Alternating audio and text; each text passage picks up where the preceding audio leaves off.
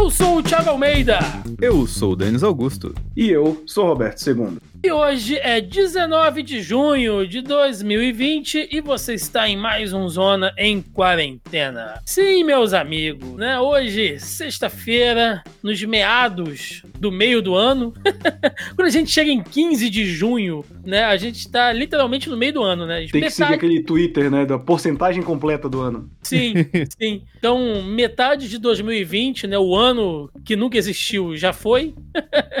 e nós estamos aqui. E eu pergunto-lhe, ex, vocês, nesse tempo de pandemia, né? Vocês deixaram de fazer alguma coisa que estava dentro da meta? Por exemplo, ah, eu vou aproveitar esse tempo de isolamento, de pandemia, para ler mais livros, um exemplo. E aí já se passaram três meses, né? O Brasil está querendo vencer o coronavírus na marra, né? Vai tudo reabrir de novo e vocês não leram um puto de um livro sequer por exemplo, é, né? Você já falou o meu caso, não vou nem falar nada. É mesmo, Denis? Você queria ter lido mais aí durante esse, esse, isolamento? Eu queria ter feito muito coisa a mais do que eu já faço. E eu não fiz absolutamente nada. Só fiquei gordo. Mais ainda.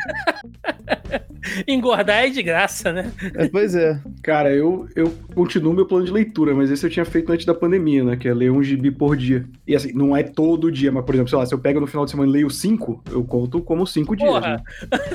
Caraca, O Roberto dribla a própria planilha, a própria planilha não, pessoal porque, dele. Porque na minha rotina não tem como eu ler um por dia. Mas tem dia que, sei lá, eu tô. Ainda mais agora que eu tô, tô fazendo pesquisa pra, livro, que eu leio, tipo, 50 edições num dia, sabe? Eu vou ler um por, um por dia. Aí não leio dia nenhum. Aí final de semana eu leio cinco. É. Leio de segunda a sexta. Não faz sentido. Não, mas a minha meta não é, tipo, tirar um momento do dia para entendi, ler. É ler entendi. 366 obras no ano, sabe? Ah, mas do jeito que você falou, eu falei, porra, então o cara tá falhando miseravelmente. Porque... Não, é, deixa eu até abrir aqui. Deixa eu ver, chorando deixa eu e ler no sexto. Ah. Eu tô, eu tô... Sete, sete gibis por semana. Eu tô 11 dias atrasado. ah, mas ah, no dia que você, tava, que você leu 50, você tava, tipo, 65 um não, atrasado? Não, porque, por exemplo, se eu, tô, eu, eu, tenho parâmetros, assim. Se eu leio edição, tipo, uma edição americana, que são 20 e poucas páginas, eu não conto. Eu conto que seria equivalente ao encadernado, que é de 4 a 6. Geralmente eu fecho em 6, que é um número mais redondinho para as publicações. Então, por exemplo, se eu li 60 edições, eu conto como 10, entendeu? Cara, eu... nos meus tempos áureos aqui, eu lia um livro, livro, não, um livro numa média, aí, livros básicos, né? Tem entre 300 e 400 páginas, 450 páginas. Eu li em uma semana, cara. Fácil, assim, né? Tava que nem o Lula na prisão. Tava igualzinho o Lula, lendo vários livros aqui. Cabeça é... pra baixo. Só que agora eu tô me esforçando para ler dois por mês e nos últimos dois meses eu não li nenhum. Então é, é chato isso, né, cara? Dá uma, um, um, um, sentimento de incompetência, como se já não bastasse todo o resto da vida te chamando de incompetente. Ah, eu não tenho esse sentimento, não. Que na verdade eu não estou fazendo isso porque eu deveria estar quieto, mas não estou. Estou trabalhando que nem um camelo. É, isso é foda. Eu, eu, eu tava começando a me exercitar direito, aí veio essa porra. Ah, não, exercitar em casa é uma merda. Não fala nada de exercitar pra mim, não, cara. Não, mas se exercitar em casa é uma merda, cara. Eu tento de vez em quando, principalmente exercício pras costas, como eu passo o dia sentado, tem que fazer para ajudar a coluna, né? Mas, cara, é muito ruim, bicho, porque eu, eu, não sei vocês, mas eu tenho um negócio que, tipo, eu tô focado numa parada, eu não vou, tipo, ah, todo dia, quatro da tarde eu vou malhar. Porque quatro da tarde pode ser que eu esteja no final do, de uma edição de vídeo, de um podcast e tal, eu, e eu não quero perder o fio da meada, sabe? Então, hum. eu pego e, e, e, prefiro ficar editando. Aí quando vê, pô, tem que fazer mais coisas, tem não sei o que, tem gravação, tem uma. Ah, eu já fui pro caralho o exercício. Falando de é. exercício, cara, essa semana eu fui sabotado pela minha cabeça. Por causa que eu queria acordar bem cedo. Na verdade, eu, eu entro no serviço mais tarde para fazer algo mais cedo. Só que eu tenho dormido nesse tempo mais cedo, além, do, além da conta, entendeu? E, então eu falei, eu vou acordar mais cedo nesse dia para dar uma caminhada no lugar mais disperso de pessoas aqui. E eu sonhei que estava chovendo e não acordei. Aí quando eu acordei estava seco, ou seja, minha cabeça me sabotou a fazer exercício. Denis, para de tomar esses negócios, cara, que você tá tomando. Essa erva tá meio estragada, bicho. Tá ficando muito doido. Quem dera fosse erva. Pois é. É, gente, é, é, muito ruim você, você se planejar, né, para fazer uma coisa e deixar de fazer. Mas o que a gente não vai deixar de fazer é entrar no primeiro bloco de notícias. Entrando agora aqui no nosso primeiro bloco de notícias, diretamente do G1, sessão de bem-estar. Brasil tem mais de um milhão de casos confirmados de coronavírus, aponta consórcio de veículos de imprensa. Pois é, meus amigos, chegamos, né? Chegamos nesta meta. Segundo a matéria, o Brasil chegou a um milhão de casos de coronavírus na tarde desta sexta-feira. Mostra um boletim extra do levantamento feito pelo consórcio de veículos de imprensa a partir de dados das secretarias estaduais de saúde. Uh, veja os dados atualizados, né, abaixo aqui, às 14 horas no boletim extra desta sexta-feira que nós estamos gravando. Até então, são 48.427 mortes, com 1 milhão e 9.699 casos confirmados. Às 20 horas desta quinta-feira, dia 18, no caso ontem, o consórcio de, de imprensa né, havia divulgado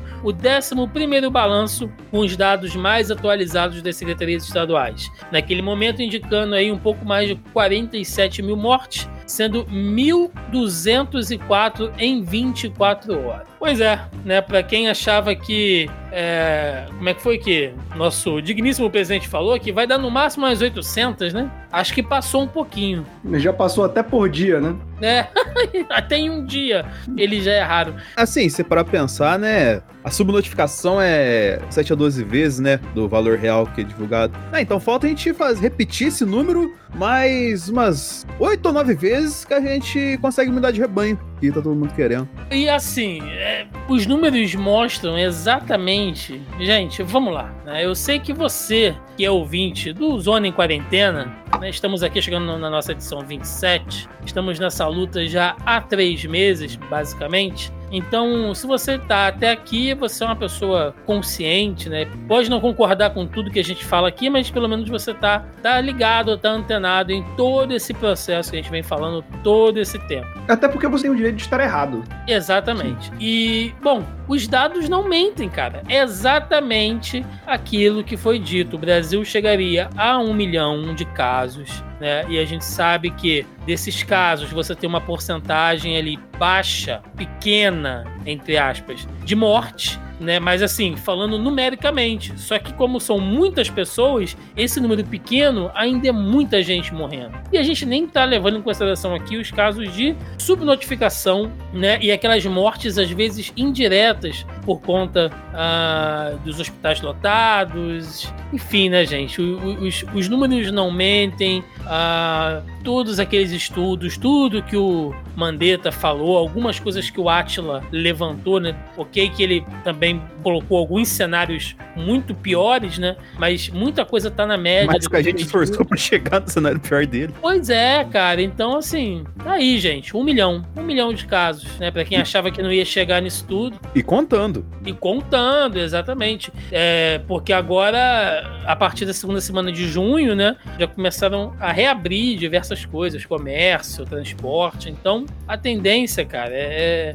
bom, vamos acompanhar, né? A tal, a tal curva pra gente ver aí no, no final quem é que estava certo. E veja bem, estar certo nesse caso é você perder do mesmo jeito. Entrando agora aqui no link de economia do UOL, relatório aponta baixo aproveitamento de recursos destinados ao coronavírus. O terceiro relatório semanal divulgado pela Comissão Mista do Congresso, que acompanha os gastos do governo federal com a pandemia, revela um baixo aproveitamento dos recursos já autorizados para ações de combate ao novo coronavírus no país. O auxílio financeiro a estados, municípios e ao Distrito Federal, por exemplo, foi o que menos atingiu os objetivos, apenas 3%, né, o que significa cerca de 1,97 bilhão de um total de 76,19 bilhões autorizados e que foram efetivamente pagos. Dados mais atualizados da consultoria de orçamento da Câmara dos Deputados mostram que do total de 404 bilhões previstos pelo governo federal para despesas com a pandemia, menos da metade foi gasta. Também tiveram baixa execução orçamentária e ampliação do programa Bolsa Família, 9% do, do total de 3 bilhões, e despesas adicionais do Ministério da Saúde e dos demais ministérios, né, foram pagos ali apenas 12,94 bilhões cerca de 26% lá do montante previsto. A verdade seja dita, né? A gente senta o pau aqui no seu digníssimo presidente da República e as, todas as cagadas que vêm lá de Brasília, lá do Planalto. A gente elogiou aqui por diversas vezes muitas medidas que os prefeitos tomaram, que os governadores tomaram para segurar né, muita coisa é, em março, abril, né, naqueles tempos ainda que a gente estava tentando entender o que estava acontecendo, enquanto o presidente estava falando que era só uma gripezinha, né, enfim, mas hoje, hoje, hoje, a gente tem que ser sincero e honesto e dizer que realmente uh, muito dinheiro foi jogado fora, cara. Você tem um hospital de campanha que começou a ser feito, hospital de campanha, que é uma coisa emergencial, que começou a ser feito há dois meses atrás e não está pronto. Tem aquele escândalo lá dos respiradores aqui no Rio, São Paulo, entendeu? Desvio de verba, secretário de saúde sendo é, exonerado e preso aqui no Rio de Janeiro também. Então, assim, cara, a César o que é de César, porque é, o Brasil obriga a gente a beber, bicho. Não tem como. Lembrando que eu estou lento hoje, então. Uhum. Paciência a todos. Cara, eu, eu, eu não sei mais. Eu, eu tô todo dia mais puto. E eu acho que eu não consigo ficar mais puto, sabe? Mas vem o dia seguinte e prova que eu estava errado. Porque eu fico puto. Você transcendeu o nível de, de putice, Roberto. Eu, eu atingi o Norvana. É, porque você ficava puto acelerado, agora você tá puto slow, tá ligado? É, o, é, é um puto constante, né? Eu virei um maratonista é. de estar puto, não o velocista. É porque cansa, né, Roberto? Chega uma cansa. Can... A gente fica exausto mentalmente, cara. Todo dia acordar puto, todo dia acordar sem perspectiva e esse tipo de notícia não ajuda em nada, sabe? Até porque, puta, a gente tá com, com um presidente bosta, uns governadores bosta, sabe? No, no meu país parar, estão cogitando impeachment da chapa do, do governo. Ah, eu não sei, gente. Montar o Denis aí com um partido novo que finge que o coronavírus não existe. Olha que filho da puta, cara. Denis, que é o liberal, que é o laranjinha.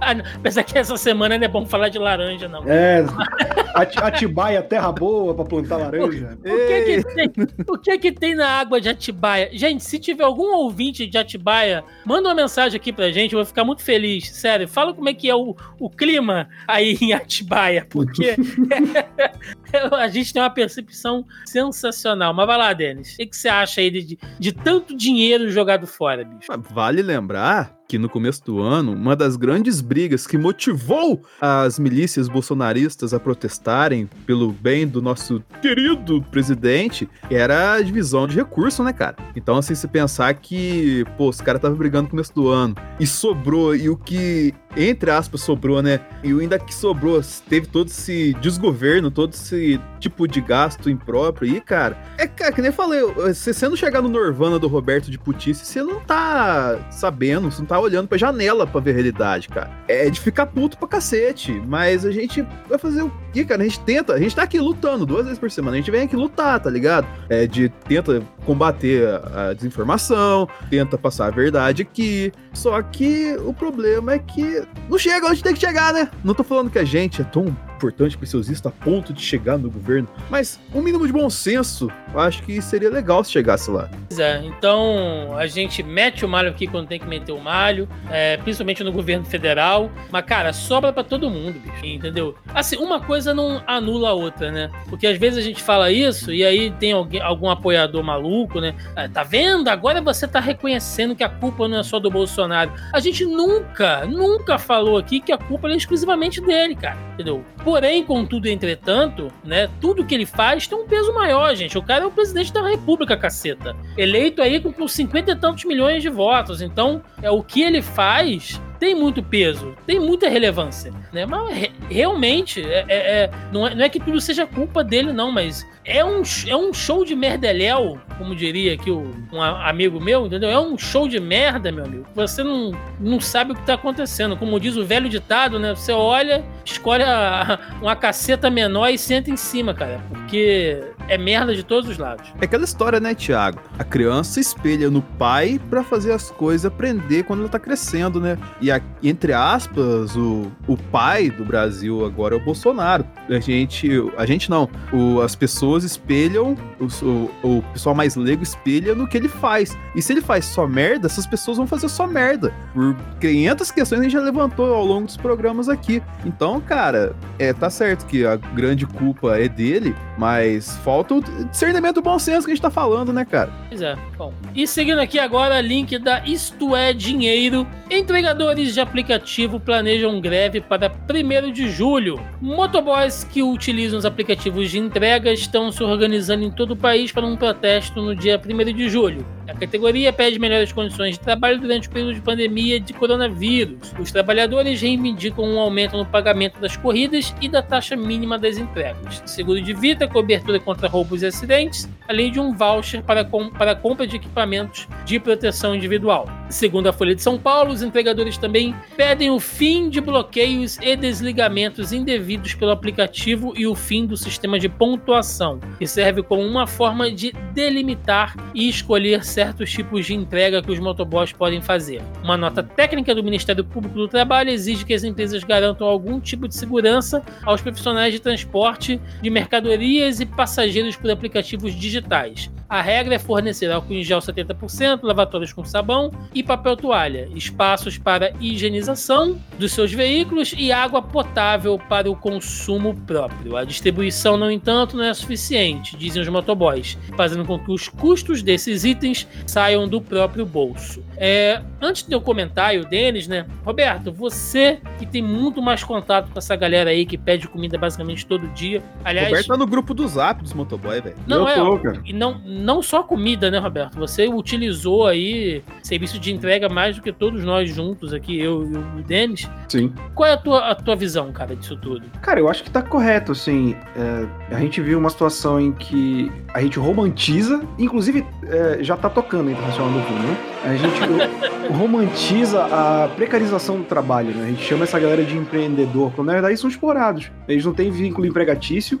trabalham que nem um corno para ganhar pouco, e eles se valem da, da, da margem do capitalismo, por exemplo. Eu gostaria muito que o cara recebesse mais, mas eu acho imoral a empresa cobrar do consumidor Ah, você gostou da entrega? Dê uma gorjeta a nossos entregadores parceiros. Não, filho da puta, ele é seu empregado, você tem que pagar ele direito, sabe? É, é, isso acontece muito nos Estados Unidos, né? Tipo, não, dá gorjeta pra garçonete. Ah, mas o serviço foi uma merda. Ah, mas elas dependem da gorjeta. Porra, o restaurante que pague, sabe? E a gente fica nessa, eu acho um, movimento extremamente válido. É, eu passei a, pedir mais de aplicativo porque eu não posso sair de casa, né? Então, mesmo que eu tivesse só cozinhando, eu ia fazer mercado pelo aplicativo. E assim, primeiro de julho, ajudarei, não, não pedirei nada, né? Espero que esse tipo de coisa alcance mais gente para que as pessoas possam conscientizar, porque querendo ou não, é, isso vai acabar sobrecarregando os que não podem entrar em greve, porque querendo ou não, você entrar em greve também é um privilégio, você dizer hoje eu não vou trabalhar, porque as pessoas vivem no limite, elas trabalham para pagar a comida do dia,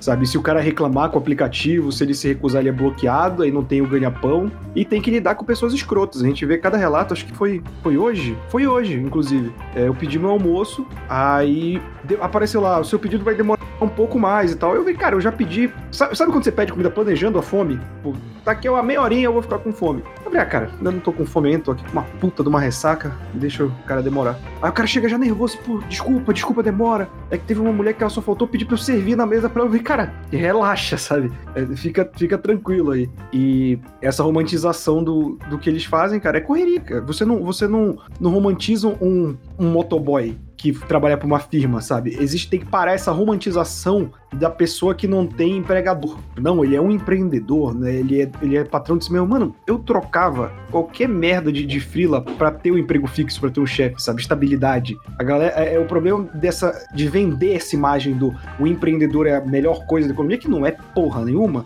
É que você romantiza pessoas sofrendo. Quando o, o Estado devia estar mais presente, o empregador devia estar mais presente, sabe? É, parar com que eu já falei aqui inúmeras vezes, né? É, dono de empresa, empresário não, não gera emprego porra nenhuma. Ele precisa da mão de obra e não é benfeitor de nada. Denis, você que é eleitor do Partido Novo aí, liberal. Para com essa merda. Mas você votou no Moedo e no, e no arrombado aí de Minas Gerais. Não tira o corpo fora, não. Eu já E me arrependi, já notifiquei arrependimento. Ma- Mas ia votar em quem no segundo turno, se fosse hoje? Se fosse mesmo segundo turno de 2018, ia votar em quem? Daciolo. Aham.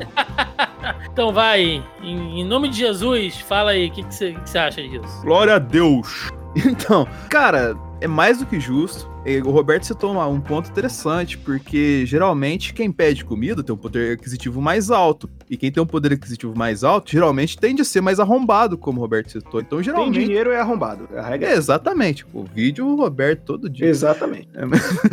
Que- Então, geralmente, o cara acha que ele é o rei do mundo, tem o rei. É, que ele é o dono do mundo, tem o rei na barriga, o cacete e tal assim. E o motoboy que sofre, né, cara? O cara que vai entregar lá todo dia lá tem que entregar como se fosse servido pelo garçom, sendo que o cara tá na correria porque ele tá entregando aquele ao mesmo tempo que ele tá entregando mais outros 10 é, encomendas na rua, depois vai ter que passar e pegar lá uma encomenda do- de bolo que não pode é, tombar, então ele tem que levar com mais cuidado. É foda, cara. E essa galera sofre. Eu vi relatos, parece que os caras ganham um pouco mais de mil reais, assim, no- nos melhores casos, entendeu? Então, tipo, o cara tá se arriscando, tá ligado? Ele tinha que ganhar até insalubridade, sei lá se, é se é o termo certo, porque ele tá, tipo assim, ele tá numa, num veículo que não protege ele, só tem uma proteção de cabeça, e se ele errar, ele tem alta chance de se ferir, talvez fatalmente. Então, assim, ele tinha que ser um dos caras mais bem remunerados no, nesse quesito. E, como já citou o Roberto aqui, infelizmente não é o caso. É, eu concordo com vocês, acho que realmente precisa ter,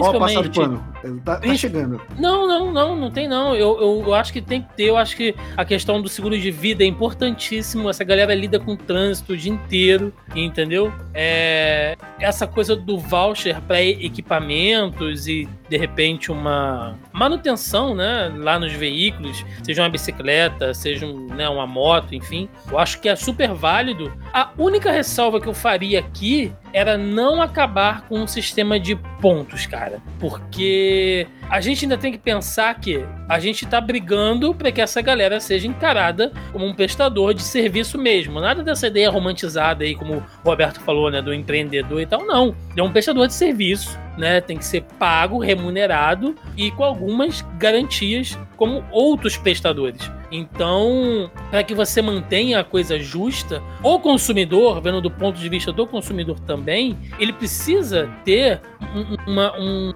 um método de avaliação, cara. E esse método, ele não pode nem sempre cair nas custas do estabelecimento, né? Você tem, sei lá, o McDonald's, né? e aí você vai pedir lá pro cara te entregar um lanche em casa. Se o McDonald's é, manda o lanche, entendeu? E o entregador, por algum, sei lá, alguma parada, sei lá, perde o lanche, amassa o lanche, deixa o lanche cair no, no chão, é trágico? É trágico, mas o consumidor, como consumidor, tem o direito de avaliar isso também. Que nem aquele vídeo do cara pulando a ribanceira lá e caindo nas pizzas no Rio, né, cara? É, pois é. E sempre lembrando, cara, que o entregador de aplicativo, por mais que seja essa, essa classe que a gente tem que defender e prezar tanto, ele ainda é brasileiro e, como tal, ainda tem a sua cota de arrombados também, né?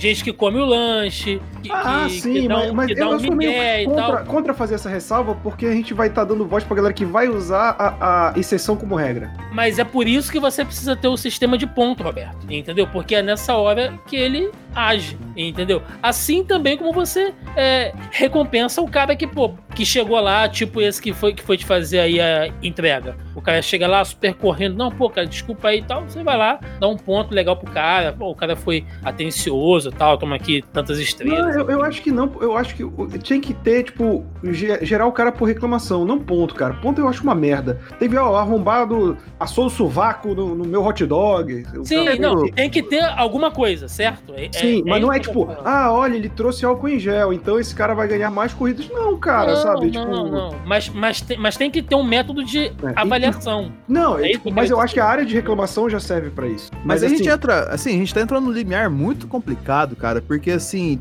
tem esse caso e tem o caso do outro arrombado que recebe a comida. Tipo assim, às vezes ele não foi com a cara do motoboy, só pelo ele não Exato. ter ido pela cara do motoboy, ele dá uma estrela pro cara, tá ligado? Então assim, é, é um limiar muito difícil a gente discutir, que a gente fica a noite inteira falando, velho. Mas eu queria, antes da gente passar pro bloco de fake news, ressaltar que uma coisa que, que foi engraçada, né, no sentido de curioso de- dessa pandemia é reparar que a diferença dos motoboys. Tem um que vem normal, jaqueta, capacete, mochila do Cavaleiro do Zodíaco. Agora tem uns, cara, que parece que os caras acabaram de chegar de Chernobyl, maluco. Tudo com máscara, pano, álcool em gel, aerosol, esprendível. Eita porra! Sabe Martin McFly saindo do DeLorean quando ele volta pra 55? né?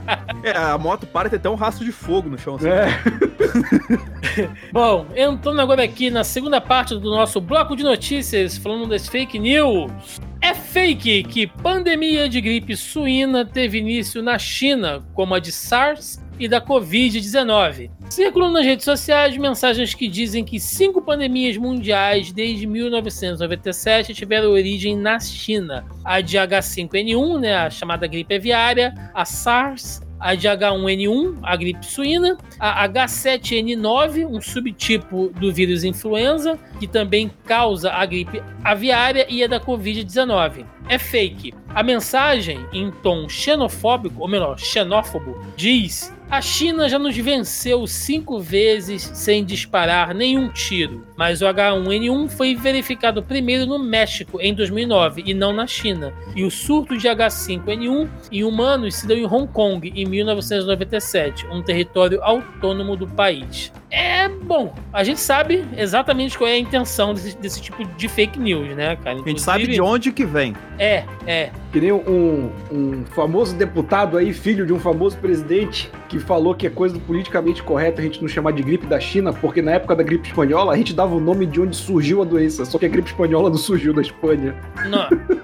Esse é o nosso embaixador, né, cara? Nossa, Tamo bem pra caralho. puta que me pariu. É isso aí, bicho. É, é, se você ouvir falar disso aí, podem, podem desmentir na, na cara dura. Seguindo aqui, próxima fake news. É fake que máscaras são inócuas e podem causar infecção na garganta. Ah, circula pelas redes que o uso das máscaras caseiras é inócuo para conter a propagação do novo coronavírus, porque ela passa pelo tecido. A mensagem diz ainda que a máscara aumenta o risco de a pessoa desenvolver síndromes respiratórias e infecções na garganta. É fake. Compartilhado no Facebook, o texto diz: Você sabia que os buracos em um tecido são um bilhão de vezes maiores que um vírus? Sabia que um tecido na cara e nada é a mesma coisa para a passagem de vírus? Segundo médicos entrevistados pela CBN, as máscaras de tecido produzidas artesanalmente em meio à pandemia, embora não sejam recomendadas para profissionais de saúde que estão em contato direto com o vírus, são sim eficazes para proteger as pessoas que vão à rua, usam transporte público e circulam em locais fechados. Essa é o tipo de fake news que ela tá ali, ó, no limite entre o mau caratismo e a burrice extrema, porque o vírus, seus animais, né, usando ali a, a máscara, ele não tá. Não, não é o vírus que sai flutuando e passa pelos buraquinhos entre os tecidos, não, o seu jumento. Né?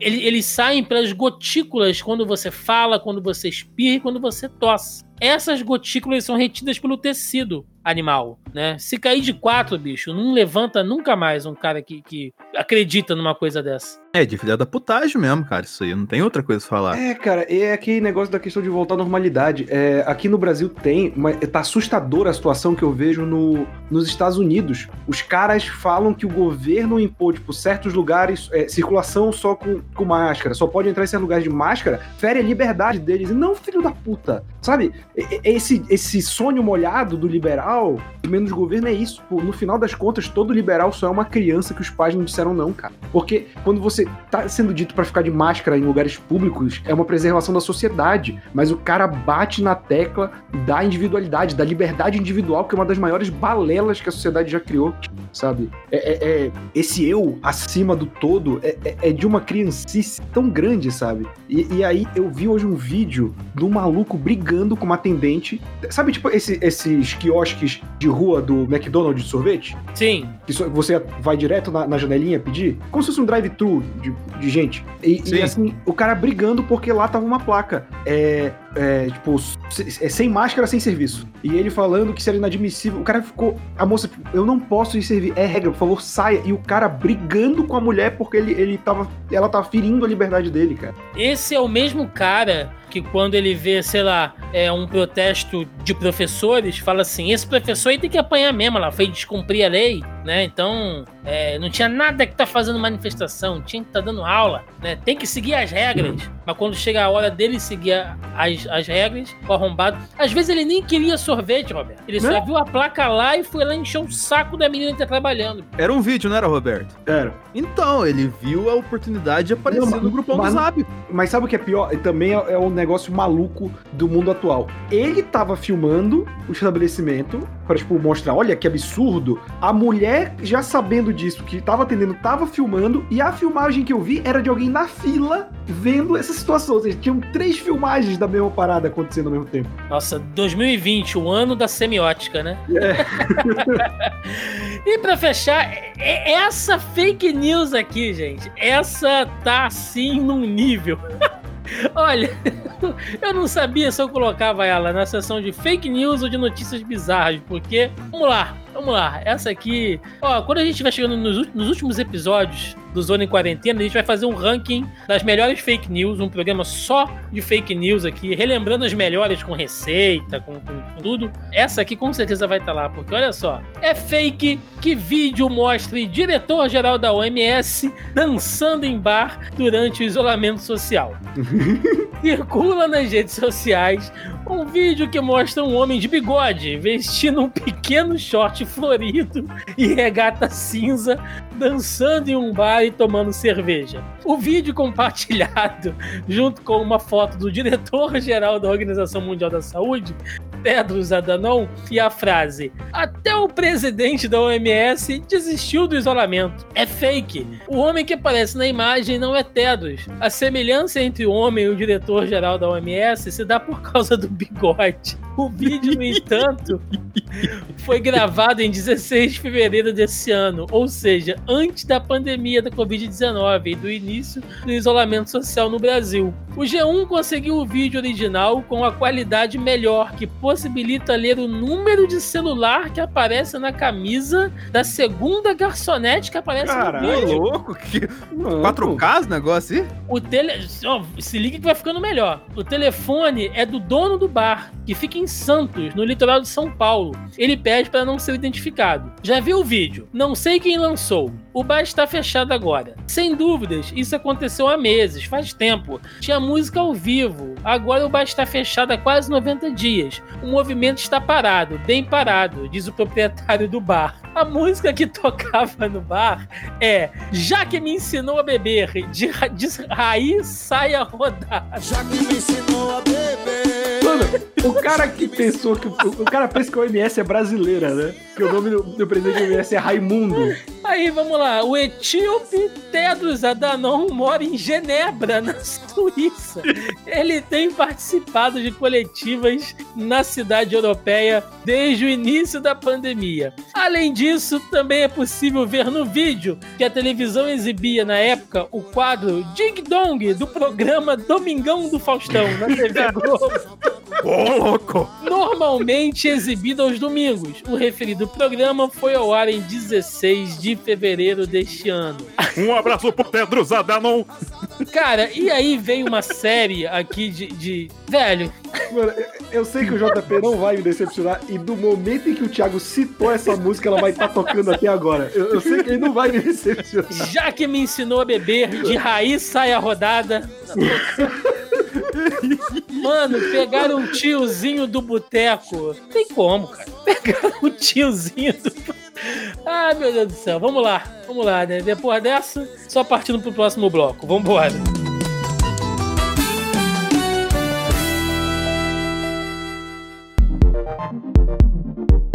Entrando agora no nosso bloco de esportes e cultural. Eu ainda não tô, não tô conseguindo. Vamos lá. Segundo, segundo link. O Brasil obriga até o Tedros a beber, quem dirá nós, cara. Ai, Raiz sai a rodar. Se- Segundo o link do Globo Esporte, é oficial. O EFA define Lisboa como sede de reta final da Champions, com jogos únicos em agosto. A Liga dos Campeões volta em agosto. Após a reunião do seu comitê executivo, a UEFA definiu que Lisboa será a sede de um final 8, com jogos únicos sem público das quartas de final em diante. Os confrontos da chamada Super Champions vão ocorrer em agosto. A capital portuguesa, que substitui Istambul, vai receber as partidas no intervalo de apenas 12 dias. Os jogos são realizados no José Alvalade do Sporting e Estádio da Luz, casa do Benfica, que receberá inclusive a final todos às 16 horas no horário de Brasília. Uh, assim, vocês que acompanham muito mais o futebol do que eu, né? Mas eu acompanho as notícias, pelo menos. E como Portugal lidou tão bem, né, cara, com essa questão lá da pandemia e do isolamento, então acho que Lisboa pode se dar ao luxo, né, de, de, de promover o evento aí da, da final da Champions League, diferente do Rio de Janeiro que tá forçando aí, né, voltar com o Cariocão. Forçando não, já voltou, né? É, voltou. Voltou ontem. Galera abraçando, marcando gol, tá nem aí. Já, já era estudado, né? Essa Super Champions, que desde acho que tem um, um dois meses essa, esse estudo, só faltava definir o local, né? Fazer um mês inteiro de agosto, que aí todas as ligas já vão ter concluído, é, e aí os times podem se dedicar só a isso, né? Ficarem isolados no país onde vai ser e fazerem isso. Portugal é um país que controlou bem. Talvez seja cedo para cravar, porque é um país que está se reabrindo agora, e quem acompanha também a, a, o boletim do xadrez verbal com Átila, né? Que sai toda terça, terça ou quarta, se não estou enganado, é, ele fala que Portugal pode sofrer uma, uma questão de, de novos casos porque abriu a fronteira para a Inglaterra, porque os ingleses costumam ir muito para Portugal no verão, né? E tá chegando o verão lá, então a gente vai ter muito turismo na Europa agora. Até agosto, você já pode ter uma nova posição de casos. E quanto ao impacto disso, bora ver como vai, vai ser pros times que ainda estão, né? Que, por exemplo, o PSG tá, mas a França já encerrou todos os campeonatos. A França não vai voltar ao futebol, né? Então agora eles voltam aos treinos já focados só na Champions, mas eles não vão ter bola rolando. Enquanto que a Inglaterra tá rolando, a Itália tá voltando, né? Voltou a Copa, agora volta o campeonato, e a, a Espanha e a Alemanha também. Então eu não sei se voltar depois do treino pro PSG vai ser bom, ou se times que estão jogando na pandemia vão sair melhores. É o legal disso aí, se, é, se tem alguma coisa legal disso aí, é que embaralhou, né, cara, os grupos de favoritos tal, assim, que tinha, assim, você tem um RB Leipzig e uma Atalanta aí que se engrenar três, quatro jogos legal, ganha Champions, cara. É, Quando pra, pra ser campeão chance, agora, para ser campeão agora bastam três jogos, porque vai ser só um jogo, não vai ser ida e volta. Vai é, ser o... um jogo. Então, três jogos você, você é campeão. É, o Thiago teve aqui com a gente no Boleta Russa. Lembra que loucura que é a Copa do Mundo, né, cara? Agora a Champions virou uma Copa do Mundo de mata-mata, assim. É, três, quatro jogos você tá bem, cara, você ganha Champions, cara. Isso é uma Olha, chance única muito eu vou, eu vou te falar que o Carioca aqui agora também tá mata-mata, Denis. Mas... É Filho da puta. Ai, gente, mas é isso. É, seguindo aqui ainda na seção de eventos, né? Link aqui do G1. É, BGS 2020 é cancelada por causa do novo coronavírus. Os organizadores da Brasil Game Show 2020 anunciaram nessa sexta-feira que o evento foi cancelado este ano por causa da pandemia do novo coronavírus. A BGS aconteceria entre os dias 8 e 12 de outubro em São Paulo. No comunicado publicado no perfil do evento, no Twitter, a organização diz que a 13ª edição foi adiada para os mesmos dias, só que em 2021. Adiar a 13ª edição da BGS para 2021 foi uma decisão difícil. Foram ouvidos visitantes, expositores, parceiros, patrocinadores, colaboradores e equipe interna, afirmam os organizadores. A cultura do cancelamento está indo longe demais. é, porque também né, foi cancelado aqui, olha, Bienal Internacional do Livro de São Paulo de 2020 é cancelada por causa do novo coronavírus. A Câmara Brasileira do Livro, a CBL, anunciou nesta sexta-feira que a Bienal Internacional do Livro de São Paulo vai ser cancelada em 2020 por causa da pandemia do novo coronavírus. Com isso, a próxima edição do evento, que aconteceria entre os dias 30 de outubro e 8 de novembro no Expo Center Norte, fica para 2022. A intenção do adiamento é garantir que o público e as empresas possam voltar a frequentar o espaço físico do evento em segurança e com responsabilidade, afirma em nota o presidente da CBL, Vitor Tavares. Em 2022, vamos oferecer novas formas de interações entre leitores, escritores e expositores para uma experiência ainda melhor. Uh, bom, temos aqui, cara, dois super eventos né, uh, do ponto de vista cultural, nerd, enfim. São eventos que nós vamos, inclusive, né? Eu não vou lá na Bienal de São Paulo, mas vou quando rola aqui no Rio. Eles ficam intercalando, né? Um ano é aqui, um ano é em São Paulo. E a BGS a gente sempre vai, inclusive, tem aí diversos é, vídeos de cobertura no canal do Zona E, para quem quiser ver, com a presença, com a presença inclusive, do senhor Roberto II, Denis aí, que ajudou a gente na última Brasil Game Show, que é um evento muito gostoso, sabe, de você participar, você encontra toda aquela galera, a gente vai para São Paulo, marca de tomar aquela cerveja depois. Às vezes, a experiência como um todo, né, é até bem mais legal do que muita coisa que a gente faz dentro do evento. Mas não tem como, gente, realmente, assim, é... A gente que fica ali na sala de imprensa, né, fica trocando ideia ali, senta, ocupa o mesmo espaço. Comendo panetone, fanta quente. Pô, não é, cara? Tanta coisa bacana que acontece. Mas realmente, gente, nesse período, lembrando que eventos como a BGS e a Bienal, elas começam a ser organizadas enquanto ainda tá rolando uma. É, a BGS ela começa a vender ingresso logo que acaba, né? A edição. Sim. Tanto que é importante destacar, a gente estava até fazendo piada com isso no, no chat, que é o, o, adiamento até a edição do ano seguinte. Ou seja, é cancelamento. Mas tem uma tecnicalidade aí que é a BGS já vendeu ingresso. Então ela esperou se aproximar do evento e aí viu que pelas leis ela não pode, se aproveitou de, um, de uma regra que foi criada por conta da pandemia, que é adiar o evento sem ter que restituir financeiramente quem comprou. Ou seja, ela adia e aí provavelmente ela vai falar: ah, o seu ingresso deve valer pro do ano que vem, mas é só para ela não tomar esse rombo agora. Por isso que não houve a palavra cancelamento. Porque aí cancelamento você teria que restituir o dinheiro de quem já comprou o ingresso. É, Exato. provavelmente deve acontecer a mesma coisa com Lula Palusa. O CCXP nem tanto que não chegou a vender ingresso ainda. É, tipo... CCXP, na verdade, todo mundo fala que é questão de tempo, porque nesse período do ano já tem. Acho que a CCXP também só tá esperando chegar mais perto para anunciar que vai adiar para a edição do É, e, e, shows, cara. Shows em geral tal assim, é tudo adiado, tá ligado? O, o meu o Metallica que eu ia agora em abril foi já por dezembro. Provavelmente em dezembro eles vão adiar mais pra frente, só pra não devolver o dinheiro do meu ingresso. Pois é, pois é. Então aí ficam essas notícias aí, informações. Dois grandes eventos que gostamos muito, infelizmente cancelados, mas em breve, né? Se estivermos vivos, estaremos lá. É, e o Thiago prometeu um churrasco pra gente na próxima BGS, então. Vou, vou, vou. Inclusive vou servir o seu lombo. Ai, que delícia! Entrando agora no bloco do tema de debate deste programa. Meus caros, uma pergunta, né? É, muita gente entrou nessa, naquela onda de fazer um monte de cursinho online e tal. E vejam bem, eu não estou falando isso de maneira pejorativa, não. Eu acho, eu acho bacana. É, teve gente que aprendeu a costurar, teve gente que realmente aprendeu a falar uma nova língua. Eu acho isso muito bacana, né? Teve gente que realmente aprendeu a fazer coisas novas durante essa pandemia. Então, o tema do debate do programa de hoje é esse. O que nós aprendemos durante a pandemia? Seja do ponto de vista profissional, pessoal, emocional. O que, que vocês aprenderam? No que vocês melhoraram durante esse, esse período aí? Pô, melhorar é foda, hein? Ué, é isso que eu ia falar, cara. melhorar cara, eu é forçado. As pessoas são horríveis. eu aprendi que, meu Deus, que falta que faz transar. eu, eu melhorei minhas habilidades de edição, eu acho, cara. Mas isso é uma constante. É só que. Hum, mil. Eu... Não, é porque, tipo, é prática, né? Então, como eu tô editando muito mais coisa e gravando muito mais coisa, né? Eu gravo com vocês duas vezes por semana, tô gravando com o pessoal do Moção N, comecei um podcast novo sexta-feira, tô com o um projeto dos Simpsons que a gente já gravou o piloto, eu editando e enrolando pra caralho. Então, foi uma parada que, quando você faz algo muito tempo, você aprende certas manhas que, que tipo, vão melhorando.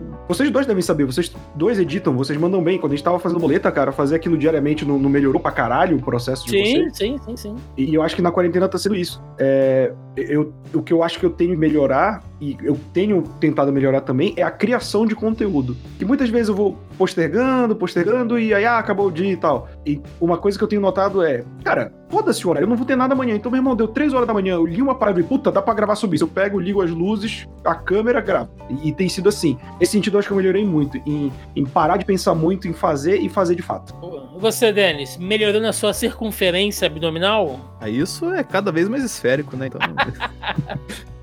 Mas tirando isso, cara, é uma- é um apontamento. Eu melhorei meus dotes culinários. Não, Ó. nossa, que puta que o próximo jacan, só se for na gordura. Mas na cozinha, cara, eu melhorei bastante coisa. E logicamente, questão de edição, entendeu? Eu não tanto por ter que criar novas coisas, mas sim por trabalhar nas coisas que eu já faço. E, tipo, aquele negócio, né, que tem questão. Quem tá trabalhando sabe o que, que eu vou falar agora. Que a gente faz o que dá pra fazer com medo do que vai acontecer no futuro. Tanto de perder o emprego, quanto de não ter mais trabalho lá na frente, quanto de ter que outra fechar o comércio de novo e tal assim. Então, tá vindo muito volume de serviço, assim, independente do que você faça, pra talvez evitar algum tipo de rombo lá no futuro. E que talvez não vai acontecer, a gente vai tomar no cu com isso, a verdade é essa. Mas eu- o, o trampo que eu faço é edição, e produção, e captação, e tudo mais assim. Então, eu melhorei bastante nesse aspecto. É do mesmo esquema que o Roberto falou, assim. E, cara, eu acho que é o que sobra, né? Quando você fica parado em alguma coisa, assim,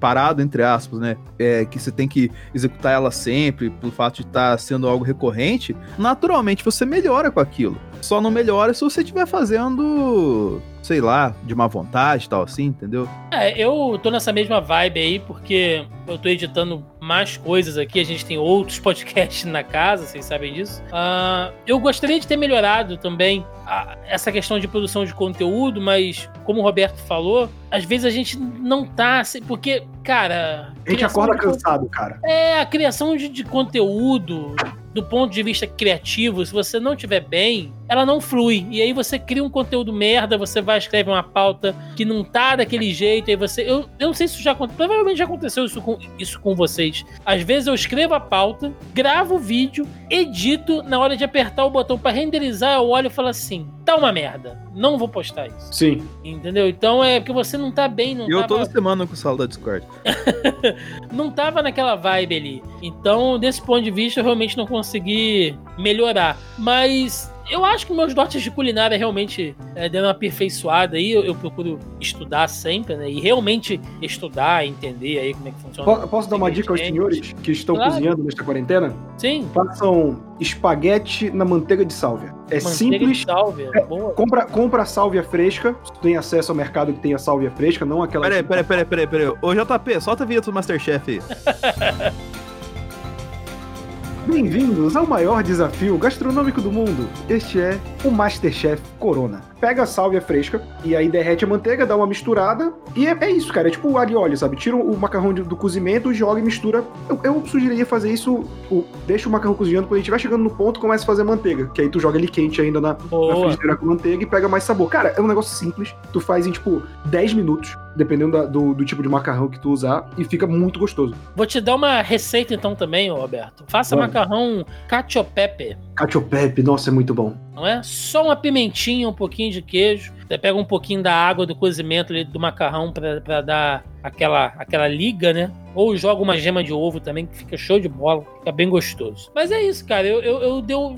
Sabe, eu acho que eu tô cozinhando melhor, tô editando melhor. É, e o trato social, pelo menos. Tá pior. não cara. sei. Não, não é, não é que tá pior. Não é que tá pior, mas eu realmente. Assim, eu sempre fui um cara, apesar da gente conhecer, a gente brincar quando a gente se encontra em, em- em eventos assim e tal, é, é muito bacana, mas eu sou muito reservado na minha vida fora daqui, né? Então, eu acho que eu vou priorizar, cara, ainda mais isso, porque durante essa quarentena o que eu aprendi é como a gente perde tempo com gente merda. E eu não tô falando Pô, aqui você principalmente, né, cara? não é, cara, e assim. Eu, Cadu, puta que lá eu merda. não, tô, eu não tô dizendo do ponto de vista, tipo, nossa, o Thiago tá se achando lá, o cara mais legalzão do mundo. Não, eu sou babaca como to- todos vocês. O Thiago é babaca que- pra caralho. Sou, só que tem gente que é mais. E assim, às vezes, às vezes você fica insistindo em um, em um relacionamento, seja amoroso, de amizade, profissional, né? Tipo, não, eu quero me dar bem com a, com a pessoa, não, eu acho que a gente pode resolver tudo aqui no diálogo e tal. Mano, foda-se, sabe? Não, não, não vou mais perder tempo com gente que simplesmente não dá, entendeu? Por mais que você se esforce em, em ter um trato social, não adianta, a pessoa não tá afim. Vou, cara, qualquer coisa que você tenha que fazer com outra pessoa, que você tenha que se esforçar pelos dois, tá errado, entendeu? Então, é isso. Acho que nesse ponto eu melhorei bastante também. Entrando agora, finalmente, no nosso último bloco, né? Onde temos aqui diversas atividades e também aquele momento de ler notícias bizarras, engraçaralhas, né? Para fechar o podcast numa good vibe. Segundo o link de notícias do UOL, Rússia considera vender a múmia de Lenin para pagar a conta do coronavírus. A Rússia está dividida sobre o que fazer com o corpo de Lenin, exibido na Praça Vermelha desde 1924. O coronavírus deu um pretexto para aqueles que querem se livrar de sua múmia, vender o corpo de Lenin para pagar a conta do coronavírus. Vladimir Zir- Zirinovsky, líder do partido ultranacionalista, é quem impulsiona a iniciativa que até agora não recebeu apoio de outros grupos. Nós Eu poderíamos adorei, eu adorei essa leitura que é não recebeu apoio nenhum, o país está dividido. Tipo, caralho. Nós poderíamos vender a múmia de Lenin. Existem compradores. China, Vietnã ou algum outro tipo de país comunista. E o corpo de Lenin es- está em boas condições. Foi mumificado há apenas 96 anos. Foi a mensagem de Zirinovsky. O político polêmico segue a linha do que foi proposto na França pelo empresário Stephanie Distinguin, que sugere vender a pintura da Mona Lisa por cerca de 50 milhões de euros. É, e aí segue aqui dizendo da, da importância né, de, de Lenin e como ele é uma grande atração turística e tal. Cara, vagabundo quer vender até a múmia dele. Ah, pra alguém tem valor, com certeza. Que eu não vou falar quem da mesa que acha um valor na múmia do Lenny, mas tem gente na mesa que acha valor na múmia do Lenny. Cara, eu já vi aquele ditado, né? Na necessidade eu vendo até a mãe. Caras Exatamente. estão vendendo até a múmia Mas, mas. Thiago, imagine se tivesse uma múmia do Lenin, assim. O que você faria com uma múmia do Lenin? Cara, eu acho que eu colocaria ela à esquerda do meu quarto. Hã? Entendeu essa? Nossa. mas, mas e se vamos supor, você, a quarentena acabou e você está no bem bom, o que o Lenin à esquerda do seu quarto não seria algo Não, é. Cara, eu acho que eu colocaria. Sabe aqueles. Aqueles carrinhos de, de mão que o pessoal usa pra levar engradado de cerveja? que ele é em pezinho, assim, sabe? Na vertical. Eu amarraria a múmia do Lenin ali de braços erguidos e ia fazer uma passeata lá em Brasília. Imagina que da hora. Sabe o que seria útil a múmia múmia do Lenin? Ah. E combinando com o recurso que você colocou aí, fila. Você deixa, leva a múmia do Lenin no carrinho, tá ligado? Põe na fila, vai, vai viver a vida, tá ligado? E a hora que chegar a sua vez, você tira a múmia do Lenin e entra no lugar dela. Não é? Não. Patrocínio Jorge Soros e, e Fora de São Paulo, né? Vai patrocinar isso. nessa jornada. Mas você não vai falar nada do estado do Lenin, ô, Roberto? Cara, eu, eu- no meu Facebook isso ficou meio dividido. Os liberais estavam, ah, vende essa merda, não sei o quê. E, e tinha uma galera mega de esquerda, assim, revoltada, porque foi um cara do partido ultranacionalista, saca? De direita, e a matéria coloca como se o país estivesse dividido, né? Vamos vender uma das coisas que mais traz turismo pra Rússia, assim. Mas o que você faria com uma estátua do Lenin, Roberto? Fico eu na daria um dúvida agora. beijo na boca, né? Aquele rosto de formol. Que delícia. É, Bom, e antes aí de, de ir pro nosso encerramento, né? Temos aqui os nossos mini blocos especiais. Então, solta a vinheta aí, JP.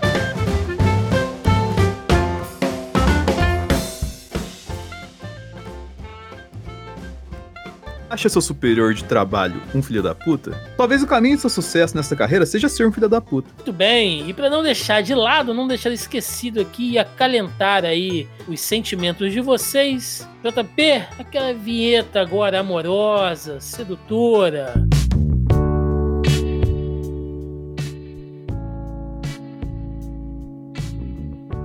Tá com saudade da cremosa? O isolamento social tá afetando o relacionamento de vocês? Faz o seguinte: demonstre o seu amor, manda um carro de telemensagem, picha a rua com o nome dela e bota um Pikachu e um Mickey pra disputar uma partida de breakdance. Tem que ser aquele Pikachu de que chute, né? Que, algodão faz, doce. Aquele, aquele Pikachu cracudo. que faz inauguração de farmácia, né? Isso. Ai, gente, então é isso. Vamos chegando no final de mais um Zona em Quarentena. Senhor Denis Augusto, recadinho, jabá, o que o senhor quiser aí. Esta semana, lá no sala da Discord, no pior podcast que você vai ouvir hoje, ressaltamos como você, se usou o Face App, é burro, porque você tá dando seus dados de novo, igual você fez no ano passado, para as inteligências artificiais aí, compartilhando e dando pra galera fazer é, marketing inteligente com você e tal, assim, sem, entre aspas, querer. Então, se você quiser ouvir um, um diálogo quase desabafo aí, que no final a gente até abre o Facebook do Thiago pra xingar ele, vai lá no sala da Discord. Olha, eu vou dizer que eu não usei o Face app, mas eu pedi pra uma pessoa que tem usar e eu fiquei muito gata, hein? Nossa, a gatinha. Seu rosto tá registrado de qualquer jeito. É, E lá, porra, me dei mal então. É... Tem E o... assim, a gente usa Facebook, gente. Não se enganem que é o Face App que tá vendendo seus dados por aí. Senhor Roberto II, aquele encerramento maroto. E se você gostou de me ouvir falando besteira aqui, eu também falo besteira lá no youtube.com barra a hora suave, que é o canal que a gente fala de quadrinhos, série, videogame, tudo da cultura pop. Tô aqui na casa também com o Porquê Valdemar, podcast de esporte. Essa semana, hoje, o dia que sair esse podcast, já deve ter um Porquê Valdemar aí no feed. Voltamos com o boletim de notícias. Também tem um podcast semanal de notícias pop toda sexta-feira, um momento suave em qualquer agregador e no Spotify. E quinzenalmente estou falando de Mansão N. Na verdade, estou no Mansão N falando de Batman, né? É isso. Um beijo na boca e um abraço caloroso. O Roberto tá no Batman falando de Mansão Wayne, né? É porque é a casa dele. E como sempre, fazendo aquele jabá e também um agradecimento digno e justo à galera da Audio Heroes, que são os nossos apoiadores aqui, os nossos parceiros que nos ajudam com a edição deste programete cretino que chega a vocês aí toda semana. Então, se você precisa de serviço de edição, vinhetas, locução, produção, logo, publicação e consultoria na, na área podcastal, entre em contato com a galera da Audio Heroes. Eles vão atender vocês aí com o maior carinho, maior prazer. Bom, você encontra o Zona em Quarentena nos principais aplicativos aí e agregadores de podcast. É só seguir o nosso feed. Estamos também no Spotify e aqui no site do zonae.com.br, que inclusive na postagem original deste programa é onde nós citamos lá e deixamos todos os links falados no programa, né, no podcast. Então, todas as informações, tudo que a gente fala aqui, fake news, notícias, enfim, tá tudo linkado lá bonitinho para quem quiser conferir. Fora isso, também você encontra o Zunaê nas principais redes sociais, Facebook, Twitter, Instagram, né, YouTube, enfim, estamos aí nas principais redes sociais e também conheçam aí os outros podcasts da casa. É isso, gente, ficamos por aqui e até o próximo Zona em Quarentena. Valeu!